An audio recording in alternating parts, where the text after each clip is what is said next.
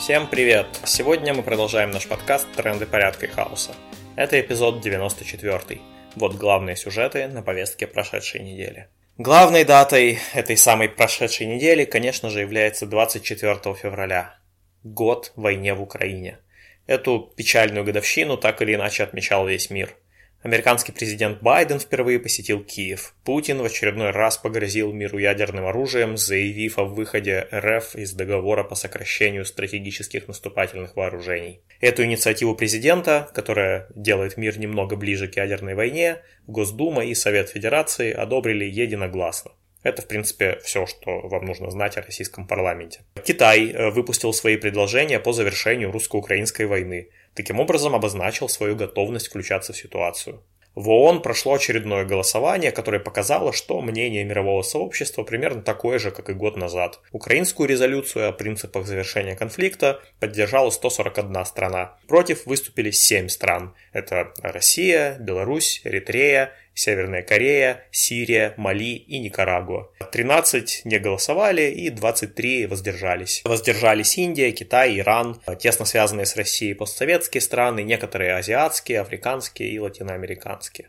За всеми этими дипломатическими упражнениями надо не забывать, что мясорубка на востоке Украины каждый день уносит сотни и тысячи жизней с обеих сторон, и никакого рационального оправдания этому нет. За год Россию покинули до миллиона человек, но тем не менее сопротивление внутри страны не сломлено. 24 февраля во многих городах России люди несли цветы к памятникам, так или иначе связанным с Украиной. Некоторых задерживали за пикеты. Кстати, нам было приятно получить сообщение из Омска – из этого города нам давно не передавали информацию, а в годовщину войны прислали фотографии антивоенных листовок анархистов. Смотрите ссылку в описании видео.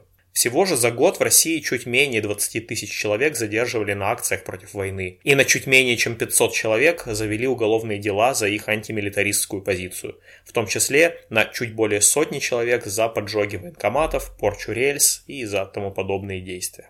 Наручники эти нам как скрепы. В прямом эфире телеканала Спас Где нас никто не сохранил, не спас. Нас никто не сохранил, не спас. Ведь мы всего лишь под берцем нас. Пробив фанеру, будто пенопласт. Их силовичок нас притопчет сласть. Но нас никто не сохранил, не спас. Из нас никто не сохранил, не спас И сколько мнений, столько и статей Тут бельфигор в рубахе из костей На рейсе преисподня, как ты бель Рязанский сахар засыпал в коктейль И молвил молох, сидя на хвосте Отдайте мне всех своих детей Отдайте мне всех своих детей Мы отдали всех своих детей. Бизнесмен Евгений Пригожин все больше притягивает к себе внимание, потому что его частная армия – это одна из наиболее успешных военизированных группировок России. Находясь в центре внимания, Пригожин полюбил высказываться. И в его комментариях есть интересный момент, на который не обращают внимания о том, зачем идет война в Украине. На этот вопрос Пригожин из раза в раз отвечает, не мы эту войну придумали, но типа если уж Родина воюет, то надо всем мужикам идти под ружье. Только вопрос, а что такое Родина? Для Пригожина Родина – это система, в которой его компании монополизировали рынок школьного питания во многих городах. Родители школьников часто в России люди активные, и они устраивали скандалы из-за качества еды. А еще пригожинские компании кормят сотни тысяч силовиков, которые не привыкли публично протестовать. А еще пригожинские компании получают доступ к полезным ископаемым в африканских странах, где воюет его частная армия, очевидно, под крылом российских спецслужб. То есть родина для Пригожина – это такое место, где недавний уголовник приноровился миллиардами стричь бабло. И чтобы дойная золотая корова не сдохла, Пригожин готов положить сотни тысяч жизней. Соратник Пригожина Рамзан Кадыров, который неоднократно называл себя пехотинцем Путина, тоже недавно сделал интересное заявление. Дескать, независимость Чечни было бы и неплохо, но нереально, ибо Чечня – это дотационный регион. Вообще, в середине 2010-х годов автор этого выпуска в Москве попал на странное мероприятие. Его устраивала какая-то мутная организация, связанная с чеченским бизнесом. Называлась конференция «Инвестиционная привлекательность Чечни». И проводили ее в отеле напротив Кремля. Приехал какой-то чеченский региональный министр. Я видел, как туда по своей воле пришли более чем 500 предпринимателей, которые облепили чеченского министра, впаривая свои идеи, от майнинга криптовалют до поставок молочных продуктов. Логика предпринимателей очень простая. Денег в Чечню вливают много, и если ты понравишься Рамзану, то работать будет легко. При таком ажиотаже бизнеса почему Чечня до сих пор дотационная? Может быть, все было бы и получше, если бы глава этого дотационного региона не вешал в своем рабочем кабинете боксерскую грушу Louis Vuitton за десятки тысяч долларов, не звал на 15-летнего сына чемпионов UFC, не строил один дворец для официальной жены, а соседний дворец для неофициальной. Между тем, Юрия Шевчука, одного из лучших музыкантов русского рока, как известно, оштрафовали за дискредитацию армии за фразу «Родина – это не жопа президента, которую надо все время целовать». И вот Шевчук недавно, кстати, рассказывал о своем интересе к наследию Петра Кропоткина, а еще выпустил новую антивоенную песню «Родина, вернись домой». Рекомендую. Не сходи с ума,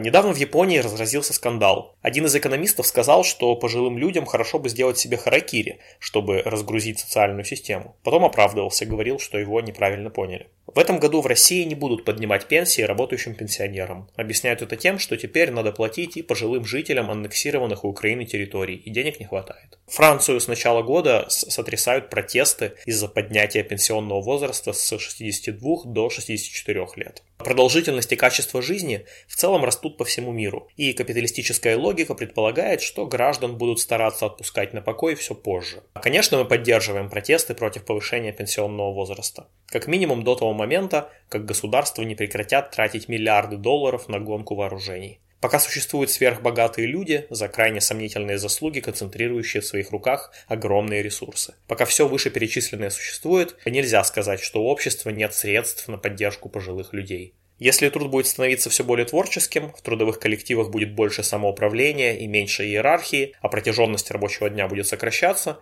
то, очевидно, люди и сами будут готовы уходить на покой позже. И, наконец, недавно мы, э, автономные действия, опубликовали инструкцию, как с нами можно сотрудничать. Так как в нынешних условиях мы медиагруппа, мы ищем авторов, дизайнеров, айтишников, художников, переводчиков, людей, умеющих работать с видео. Мы готовы помочь с освещением любой либертарной или анархистской деятельности от кооператива до лектория или анонимной расклейки листовок. Также у нас есть и свои агит-материалы, и бумажные, и доступные для скачивания с сайта. Смотрите ссылки на инструкцию, как с нами можно сотрудничать, и на наш наши агит-материалы в описании видео. Ну вот и все на сегодня. Напоминаем, что в трендах порядка и хаоса участники автономного действия дают анархистские оценки текущим событиям. Слушайте нас на YouTube, SoundCloud и других платформах. Заходите на наш сайт autonom.org, подписывайтесь на e-mail рассылки. Пока!